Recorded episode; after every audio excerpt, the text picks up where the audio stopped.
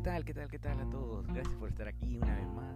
A aquellas personas que se están conectando, que se están sumando, de verdad que un gusto enorme que me estén apoyando. Y como te dije, ¿no? De todas maneras aquí estamos nosotros para crecer juntos, aprender juntos, compartir experiencias juntos. Y bueno, y poco a poco nos iremos conociendo muchísimo más. En el capítulo anterior ya les había dado a conocer un poco sobre mi persona. Bueno, y hoy justamente analizando una serie de preguntas que siempre me hacen muchas personas que me conocen es un poco sobre dónde exactamente eh, me crié, en qué país me he criado. Y bueno, es que es algo anecdótico, en realidad no quiero mentir a nadie, no, siempre es algo que no es que me guste contarlo siempre y decir, mira, yo vengo de tal parte, de tal parte. Yo he nacido en la ciudad de Lima, Perú. Eh, y a la edad de año y ocho meses, eh, por motivos ¿no? No atravesaba una buena situación económica, tuvimos que retirarnos.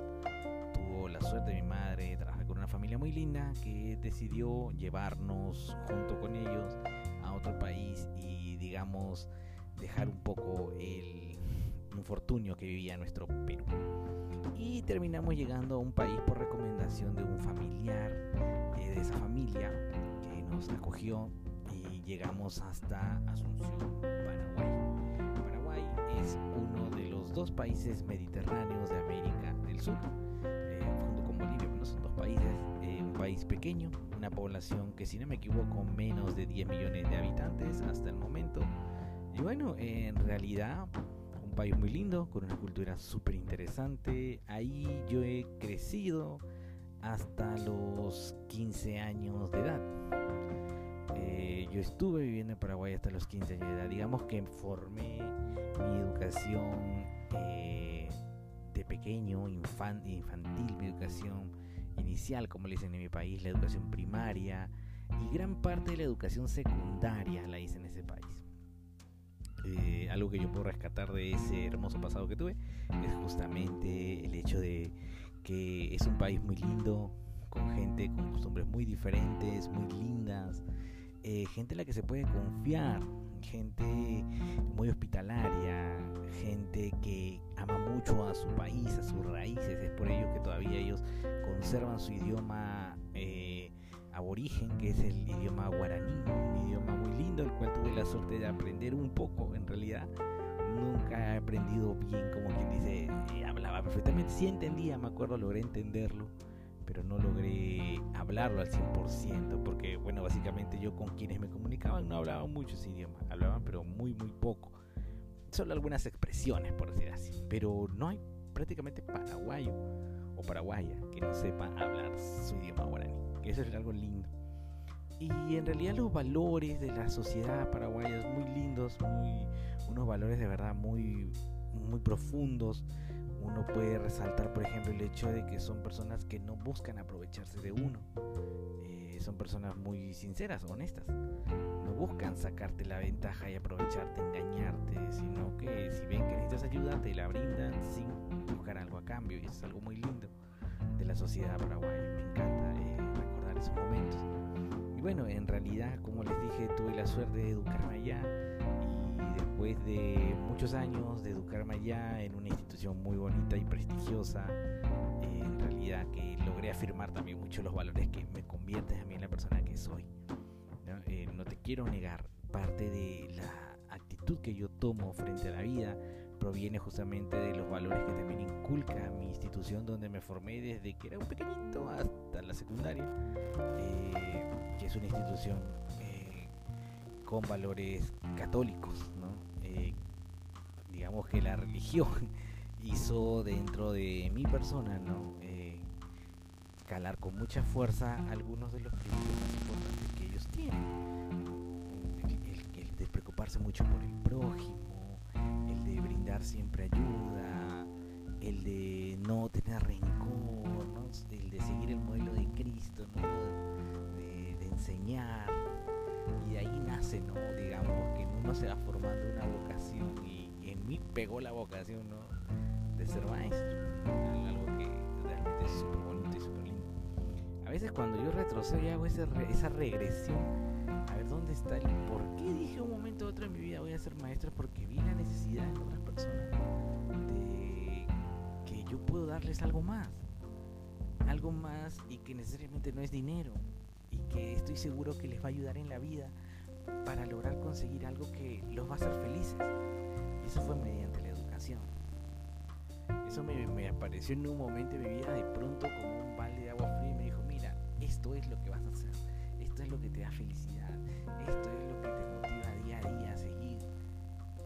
Y ahí sumado al ejemplo de Cristo, el ejemplo del colegio y todo lo demás, como que uno dice, oye, hace feliz. Estoy siguiendo los pasos del maestro. no soy muy religioso que digamos, ¿no? En realidad, cuando uno ya crece, digamos, no, no, no, no abracé tanto eh, la religión como para continuar por ese buen camino, pero mis actos sí, de una u otra manera siempre trataron de mantener la enseñanza que dejaron en mí en el colegio. Eh, bueno, así de una u otra manera uno, yo escogí esta. Llegué aquí al Perú cuando ya iba a cumplir 16 años. Eh, bueno, acá cumplí 16. Eh, después terminé mi, quinto, cuarto de secundaria, lo hice aquí en el Perú. El quinto de secundaria lo terminé. Y fueron años de muchos cambios. Cambios que hablaremos en otro momento. O sea, ¿qué pasó? ¿no? ¿Habrá chocado? ¿Qué, te imaginas? No, ha chocado, sí, la verdad. Hubo un choque entre el cambio de, de sociedad. Son muy diferentes las costumbres, los valores, son muy distintos. Eh, esa experiencia tendré la oportunidad de contarse en otro momento. Hoy quería responder esa pregunta que siempre me hacen, ¿dónde estuvo usted? es un país muy lindo, Asunción, Paraguay, una ciudad muy bella, con costumbres hermosas, un país donde se come mucha, mucha res. Recuerdo todos los domingos de asado, los ricos domingos del delicioso asado de lunes a viernes, chipa. la chipa, ¿no? Que es una especie de, pan hecho con maíz allá, deliciosísimo. Extraño mucho el sabor de la chipa. Eh, la famosa chipa guazú. Eh, ¿Qué más le puedo decir? De, de, de, verdad, hay un montón de polenta, ¿no? Que era algo que me llegaba hacer mis tallarines con albóndigas. De hecho, los tallarines con albóndigas no creo que sean netamente los paraguayos, ¿no? Pero era algo que siempre comía cuando estaba allá. Uy, la cantidad de leche que tomaba, Dios mío, es un país ganadero, es un la leche, uy, no sé si era barata, la verdad, no, no les quiero mentir diciendo, oye, si sabía, era consciente los casos, no, pero sí, tomaba muchísima leche, recuerdo, yogurt, eh, chocolatada, grandes cantidades, ¿no? El refrigerador no faltaba eso. Y es un país donde hace mucho calor. Yo recuerdo que en los tiempos de verano era infaltable, infaltable el hecho de que tuviese que tener en mi refrigerador agua heladita, ¿no? En una jarra o en botella, porque yo llegaba de hacer deporte con los amigos y ahí iba y vaciaba el refrigerador, todo el agua que podía. Es interesante he hecho muy buenos amigos. Es algo muy lindo también de esa etapa hermosa que me tocó vivir allá. Amigos de infancia, nunca me olvido de ellos. Mis primeros amiguitos, José y Víctor. Los amigos que he visto eh, hasta, como le dije, hasta con ellos estuve hasta la secundaria. Y después el tiempo, el, las distancias, ¿no? Nos, nos separó, pero tengo la suerte que hoy en día las redes sociales permiten tal vez no mantener la misma relación pero sí por lo menos a veces intercambiar un mensaje positivo o saber que están bien mis amigos. Es una etapa muy linda y hablaremos de anécdotas de niños en algún momento. Luego cuando crecí un poquito más, casi ya entrando a la puerta, conocí otros amigos, ¿no? Mis amigos de mi otra cuadra, porque me mudé de donde vivía con José y Víctor o cerca de esos amigos y me fui un poquito más lejos y llegué a conocer otros amigos, Eduardo, Emilio, Fernando, algunos de mis amigos que he tenido yo también en esa etapa muy linda. Amigos a los cuales eh, también, de la misma forma que con José y Víctor, la distancia se encargó de hacernos eh, de una u otra manera no tan cercanos ya, pero sí las redes permiten todavía algún intercambio de comentarios a veces. Cada uno de ellos tiene su vida, es increíble. Muchos de ellos yo les presagié, digamos, una idea, pero vi que es muy diferente la vida, ¿no? hecho otras cosas. Y de verdad, lo bueno es que siempre para bien. Son personas, todos puedo decir, de bien, personas que están luchando por salir adelante, que tienen emprendimientos, que tienen familia, que aman mucho a su familia y le quieren tener ahí cerca. La verdad que es algo muy lindo, de verdad, saber de esas personas, aunque sea por las redes, y poder decir, bueno, fue mi amigo, compartimos un buen momento. interesante, ¿no? Es muy lindo hacer amistades así, tener amigos. Las vivencias que he tenido ya más grandes son distintas. En realidad vamos a tener una oportunidad de comentar esto, seguramente. Pero, como les decía era para contar este punto que siempre me, me, queda ahí. Y yo lo dejo en suspenso, no por hacerme lo interesante, sino porque tengo tanto que decir y sé que voy a perder el tiempo. Créame que en cada una de mis clases siempre está el tema de dónde es usted. Porque sale, ¿no? sale como cuando yo tengo que hablar de mi niña digo, yo no estaba acá. Y ya dije, ya lo dije, dije la palabra. ¿Dónde está? ¿Dónde es? Chispas, digo. no, bueno, pero en realidad es así. Eh, ¿Cómo les estoy contando a todos? Eh, bueno, ese es el, no es el gran secreto, pero es lo que siempre de una u otra manera no puedo contarlo bien porque tiempo me va a faltar, ¿no? Tiempo me va a faltar. Y es algo muy lindo, poder contar a cada uno de ustedes esto de aquí, ¿no? Sin ningún problema, sin ninguna preocupación. En realidad son momentos de mi vida muy lindos conocido personas muy lindas, personas agradables, es tener la suerte de estar cultura y crecer en otro ambiente tal vez que me permite a mí tener una visión del mundo diferente, una visión más amplia y eso es lo que voy. A veces dicen muchas personas que viajar es bueno, ¿no? Sí, es bueno porque expande tu mente y es algo que yo te invitaría, mi querido estudiante.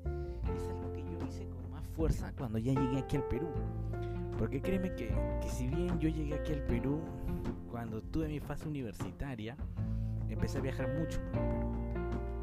Y mi mente se fue expandiendo, mis ideas se fueron abriendo y se fue inclusive consolidando mucho más aquello que yo dije que quiero ser en la vida, ¿no? Que es el, de ser educador, ¿no? El de querer enseñar, el de querer llevar un mensaje diferente a miles de jóvenes del Perú luego del planeta si es necesario. Y es así, y así funciona esto. Yo te digo hoy, ¿no? En realidad es difícil a veces eh, ponerse en el lugar de, de uno y decidir, ¿no? ¿Qué voy a hacer con mi futuro? Pero créeme que es una respuesta que va a llegar en su momento. Que va a llegar en su momento y que cuando llegue debes de pensarlo bien y decir, ¿Es esto lo que me va a hacer feliz? Día y sentirme contento? Tengo derecho a veces a querer renegar. Sí, no te voy a mentir. Yo no creo que haya personas que todos los días se despierten de repente al costado de una persona y digan, eh, bueno, ella es mi esposa, ay, qué bueno, día estoy feliz, siempre, estoy feliz, feliz. No, hay un momento en el que uno dice, discutiste, renegaste, y tal vez no sea así, ¿no? luego lo piensas y dices, oh no, no, si es así, es cierto, ¿no? Porque mira todo lo que, lo que contrapesa y hace ver que si es así. Va a haber momentos que uno tiene derecho a dudar, tienes derecho a decir, no, no, pero a ver, voy a ver, voy a reafirmarlo. Créeme tú, el trabajo cansa, una característica del trabajo es que cansa. Uno como docente se cansa, ya, se cansa, pero no quiere decir por eso que yo quiero abandonar la carrera uno se cansa y no te miento. Por ejemplo, eh, una de las cosas que yo siempre hago todos los años es, una o dos semanas, cuando llegan las vacaciones, me desconecto de todo. De todo lo que tiene con mi trabajo. Prefiero dedicarme a mí, a, televisión, a leer.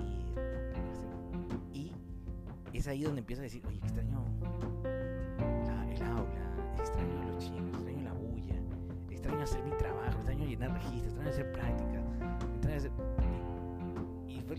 ¿cómo amo esto que hago? Que es enseñar. Iba por una anécdota de, agarrar y contarles que he vivido en otro país, pero me salió esto. Y me sale esto porque el mensaje en el fondo, como te decía, es realmente cada uno de nosotros tiene experiencias diferentes. Yo quería ser mucho más sincero con cada uno de ustedes y contarles mucho más de esto. Y esas experiencias terminan calando en uno, trabajando en uno y haciendo que uno finalmente después opte por una decisión. Una decisión que va a ser la decisión de su vida. Imagínate, te conté, estoy en otro país. En ese otro país, la educación que recibí de una u otra manera fue haciendo en mí, sin querer, insertando el chip del trabajo, siempre queriendo ayudar al otro, siempre poniendo el interés de la otra persona. El de no importarme ganar mucho, sino más bien ganarme el cariño de la gente. Ese cariño se logra, como te estoy diciendo, mediante el desarrollo de mi carrera. No se gana mucho, no se es millonario, pero lo que ganas en aplausos, lo que ganas en sonrisas, lo que ganas en un abrazo sincero, o lo que ganas en el reconocimiento de la gente, es sorprendente. No te miento bueno, cuéntame tú, de repente, ¿sabías que yo crecí en otro país, como te dije? O tal vez tú tienes algo semejante, no eres lógicamente de repente del lugar donde estás actualmente y a veces lo mantienes en reserva porque tienes tanto que contar y no sabes, eres como yo que ya no sabes qué decir.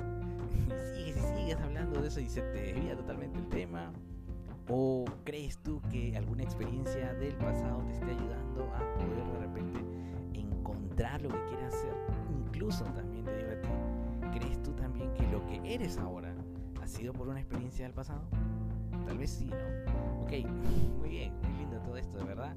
Espero que con lo que te dije el día de hoy haya podido ayudarte, compartirte alguna experiencia más. Como te dije, soy como tú, no soy diferente Realmente lo único que quiero que entiendas es que todos nosotros, si seguimos juntos, podemos hacer grandes cosas. Muchísimas gracias. Mañana otra vez traeré algo nuevo más que contarte. Muchas gracias.